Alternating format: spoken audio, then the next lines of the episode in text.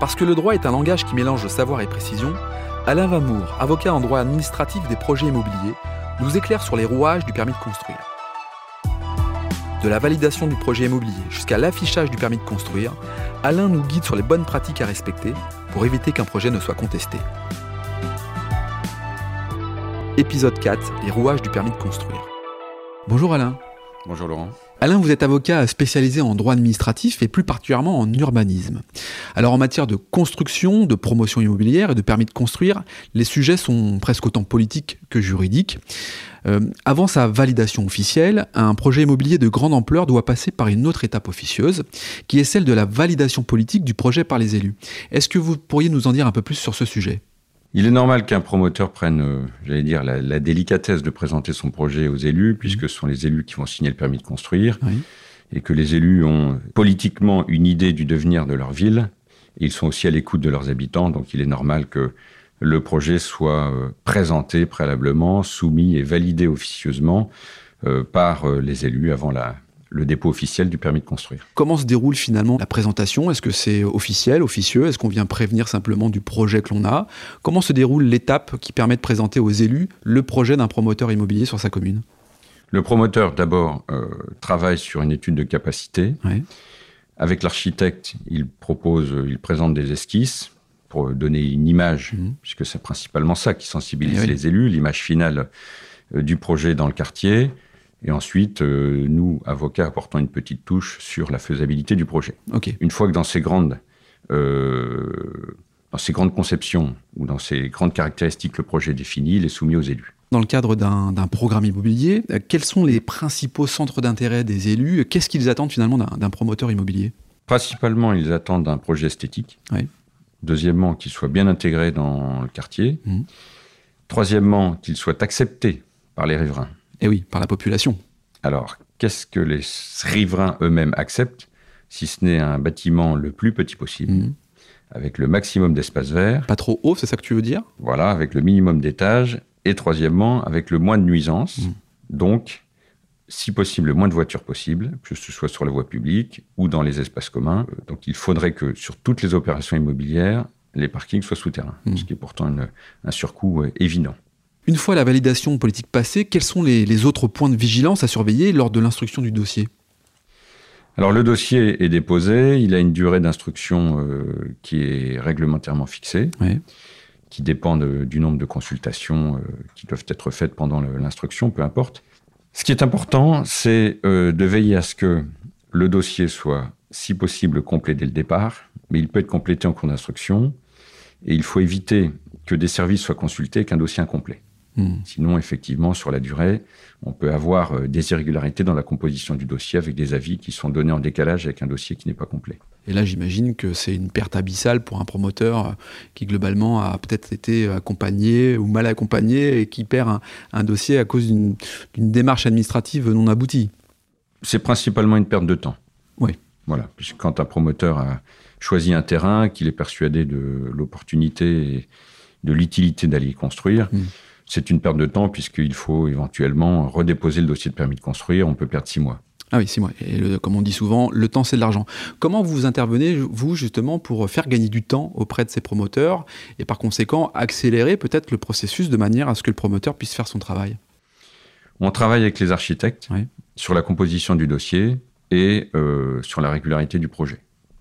Donc, on valide de A à Z le dossier de permis de construire et ensuite il est euh, déposé auprès du service instructeur.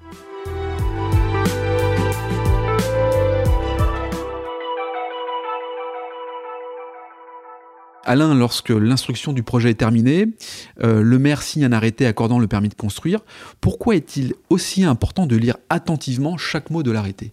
Le promoteur qui a reçu son arrêté de permis de construire ne doit pas être aveuglé par la joie d'être autorisé à construire. Eh Puisqu'en fin de compte, dans l'arrêté, il peut y avoir des choses plaisantes et des choses déplaisantes. Mhm. Au titre de ces choses déplaisantes, il peut y avoir des taxes d'urbanisme extrêmement lourdes mhm. qui peuvent être contestées. Et il peut y avoir aussi des petites prescriptions techniques qui peuvent surenchérir le coût de la construction. Lorsque, par exemple, le projet était prévu avec un enduit en façade mhm. et que le maire, pour la qualité du projet, impose une brique. C'est pas les mêmes coûts. C'est pas le même coût. Donc, ces prescriptions, finalement, qui euh, surenchérissent le coût de la construction sont contestables par le promoteur. Comment vous, dans votre activité, vous, vous arrivez à accompagner justement ces promoteurs, à être vigilants sur ces sujets-là? Quelles sont les principales erreurs à éviter et quels seraient les conseils que vous pourriez nous donner pour les éviter justement? Alors nous, notre métier, il est assez simple. Il s'agit de lire ce que personne ne lit. voilà. Et ensuite, euh, comme je l'indiquais, on accompagne le promoteur mmh. et l'architecte sur la régularité du projet. Ensuite, nous scannons à notre façon l'arrêté de permis et nous proposons ou suggérons d'éventuelles contestations si euh, des points négatifs ou trop coûteux sont imposés dans l'arrêté. Il arrive parfois que le maire ne signe pas d'arrêté. Euh, dans ce cas-là, le promoteur obtient un permis de construire tacite. Comment ça se passe? Il y a de rares hypothèses dans lesquelles le silence à la fin de l'instruction aboutit à un refus. Et ce sont des cas assez isolés. Le principe est que, à la fin de l'instruction, le promoteur bénéficie d'une autorisation. Hmm. Mais effectivement, parfois, le maire ne signe pas d'arrêté et l'autorisation est dite tacite. Hmm. Il faut alors euh, être attentif puisque, bien que non écrite, l'autorisation et le dossier de permis de construire doivent être transmis en préfecture. Hmm. Parce que s'il n'est pas transmis par les services municipaux, il n'est pas exécutoire. Donc le promoteur a une autorisation, mais il ne peut pas la mettre en œuvre puisqu'elle n'a pas été contrôlée par le préfet. Donc il y, a cette démarche qui est juste essentielle d'aller au bout de la démarche en déposant auprès de la préfecture en fait ce, permis de construire. Il appartient euh, au promoteur de vérifier que la commune a bien transmis le dossier au préfet. C'est de sa responsabilité. Alors on va passer maintenant au dernier point fondamental, celui de la question des recours. En effet, les promoteurs immobiliers n'ont pas intérêt à acheter euh, de terrain avant d'être absolument certains de pouvoir construire euh, sur le terrain. Quel rôle joue-t-il et pourquoi est-ce aussi important? Le recours, c'est le poison de la construction. Hmm. C'est-à-dire que les recours des riverains ou d'opposants politiques ou euh, d'associations de défense de l'environnement euh, sont toujours un frein absolu à un projet de construction. Et là, on parle de temps en plus. C'est du temps perdu, c'est également parfois l'abandon du projet, hmm. puisque le temps est parfois tellement long à lever le recours que le promoteur décide de ne plus faire et abandonne parce que le, portage est trop long. La rentabilité rentre en jeu, quoi. Et parfois, c'est le propriétaire qui ne vend plus. D'accord. Et qui change d'avis. Donc, c'est du poison, c'est un poison à mort lente. L'antidote est d'abord de vérifier que le délai de recours est bien enfermé dans un délai particulier. Hmm et le délai commence par un bon affichage. L'affichage du permis de construire est la pierre angulaire de euh, la, j'allais dire, la pérennité et euh, c'est l'assurance de se prémunir contre les recours ou en tout cas de rendre opposable le délai de recours. Hmm. Délai de recours, vous parliez d'un encadrement, ça se compte en semaines, ça se compte en mois, ce délai de recours comment? C'est très précis, hmm. cela dure deux mois, jour pour jour jour pour jour à partir du moment où le panneau de permis de construire est affiché, c'est ça? Sur le terrain. Ok. Tout à fait. Ce qui impose que le panneau de permis de construire soit régulier. S'il y a une erreur sur le panneau, s'il est mal implanté, s'il n'est pas visible de la rue, parfois on joue un peu au cache-cache, mhm. eh bien, le délai de recours n'est pas opposable.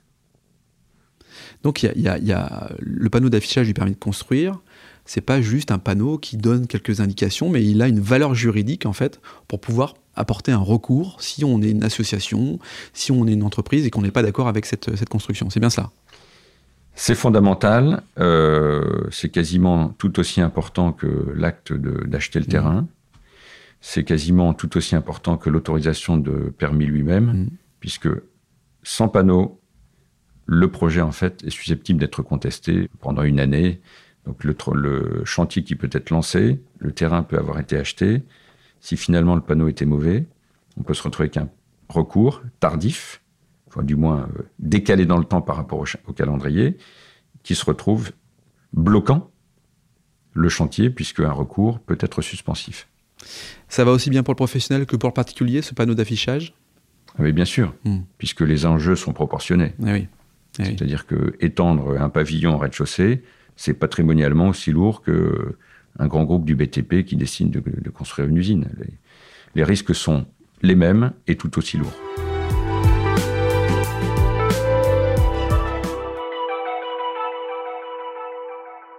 Alain, vous êtes un professionnel du droit immobilier, euh, ça fait 30 ans que vous exercez. Qu'est-ce qu'on attend d'un avocat euh, euh, comme vous finalement? Les gens avec lesquels nous avons le plaisir de travailler attendent d'abord de comprendre ce qu'on leur dit. Mmh. C'est-à-dire que nous devons rendre audibles, compréhensibles les règles compliquées. Deuxièmement, ils attendent une réponse assez claire.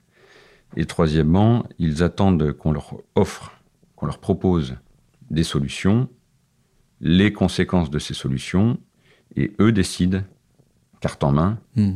de construire, de ne pas construire, d'avancer sur le projet ou de choisir un autre terrain. Donc un vrai rôle d'accompagnateur, de conseil, justement pour qu'ils puissent prendre la bonne décision en fonction des cartes que vous leur proposez. Quoi. Et en plus, je pense qu'ils attendent d'être en paix avec leur projet. Donc leurs soucis arrivent sur notre bureau, et ils savent que ce sera traité hmm. dans les délais et que ce sera, si possible, traité avec une réponse argumentée. Argumentée et efficace, évidemment. Qu'est-ce qui vous a amené à choisir ce métier et plus particulièrement cette spécialité en droit administratif dans l'immobilier, Alain?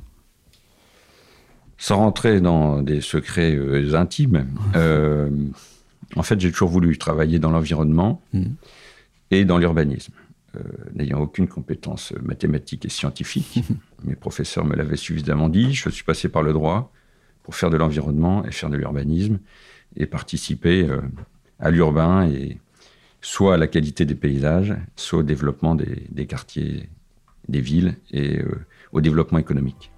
Très bien Alain, merci d'avoir participé à ce podcast et je vous dis à très bientôt. Merci beaucoup, c'était volontiers, merci Laurent.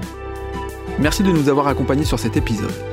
Vous souhaitez approfondir le sujet et entrer en contact avec les équipes de Bignon Lebray Rien de plus simple, il suffit de vous rendre sur le site www.bignonlebray.com.